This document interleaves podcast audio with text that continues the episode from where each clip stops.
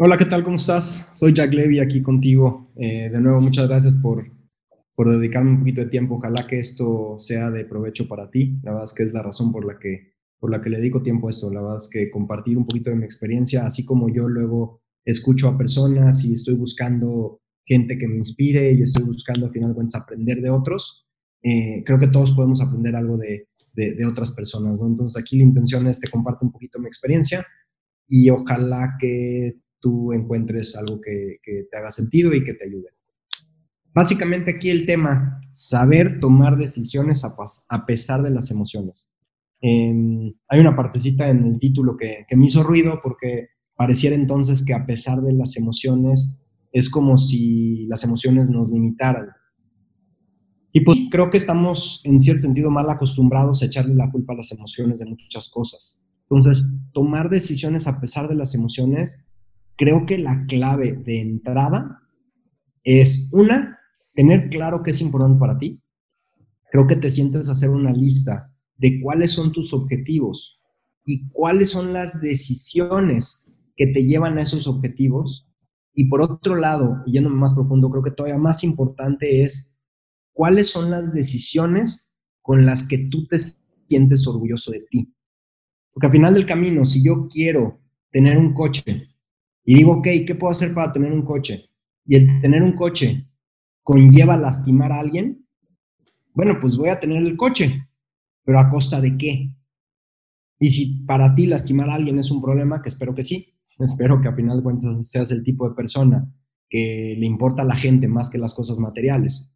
Entonces, si para ti es más importante las personas y el ser humano que las cosas, pues entonces vas a preferir no tener un coche si la única forma en la que puedes tenerlo ahorita es lastimando a otra persona. Y lastimando a otra persona puede ser no necesariamente físicamente, puede ser el, el pues, le quité la comisión a un compañero, ¿no? O lo engañé o hice ciertas cosas que le quitaron eh, eh, algo a alguien. Entonces, en mi opinión, el que tú pienses y decidas qué tipo de persona quieres ser, cómo te gustaría actuar, y tú haces un estándar de cómo quieres ser y entonces te fijas y haces una lista de qué decisiones y qué prioridades tendría esa persona.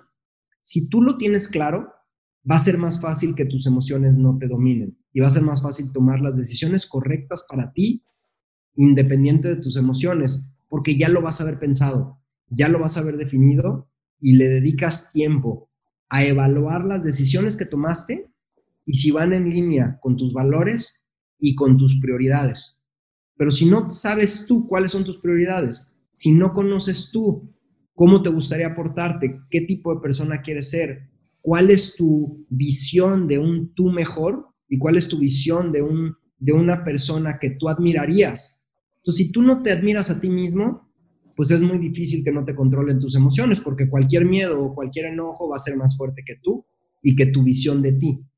Pero si empiezas a construir y le dedicas tiempo a definir quién quieres ser, cómo te gustaría actuar, cuáles son tus prioridades, cada vez las vas a tener más claras, cada vez te vas a conocer mejor, cada vez vas a estar más enfocado y más orgulloso de quién eres. Entonces no te van a controlar tus emociones, porque no va a ser más fuerte un berrinche o un miedo o algo que te hicieron o te quitaron, no va a ser más fuerte que, que tu conocimiento de ti y que las decisiones y el tipo de persona que tú quieres ser para tú sentirte orgulloso de ti.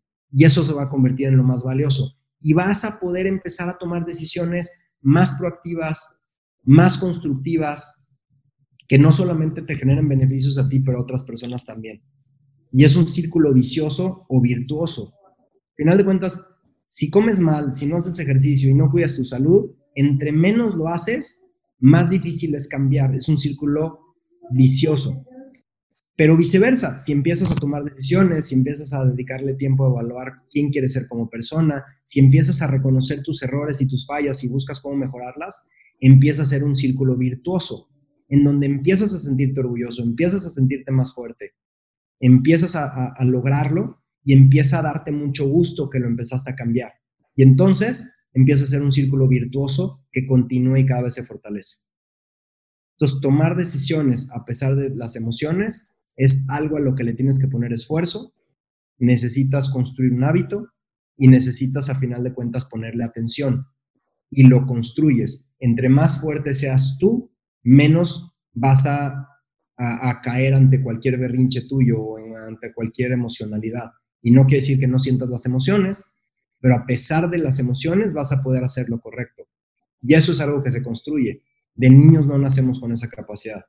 Si nacemos con la capacidad de ser berrinche, no nacemos con la capacidad de ser nobles. Si tú ves a los seres humanos nobles de la historia, lo construyeron a lo largo de su vida. Y el tomar las decisiones correctas a través de situaciones difíciles es lo que más los construyó. Entonces ve un berrinche como una situación difícil y como una oportunidad de poder ser noble. ¿Cómo hago lo correcto a pesar de mi emocionalidad? Y eso en cierto sentido va a construir una cierta nobleza en ti que vas a valorar y te vas a sentir muy orgulloso. Creo que esa es la forma de tomar decisiones a pesar de las emociones. Hay que poner esfuerzo, hay que construirlo y pues no es fácil. Entonces, si te, si te das a esa tarea, si, si le dedicas tiempo a eso, la verdad, felicidades y gracias, porque gente que a final de cuentas haga lo correcto a pesar de su emocionalidad, en mi opinión, le hace falta a esta comunidad y le hace falta a este mundo y eso va a inspirar a otras personas a que quieran hacer lo mismo. Entonces, de entrada, muchísimas gracias y mucha suerte. Cuídate mucho. Hasta luego.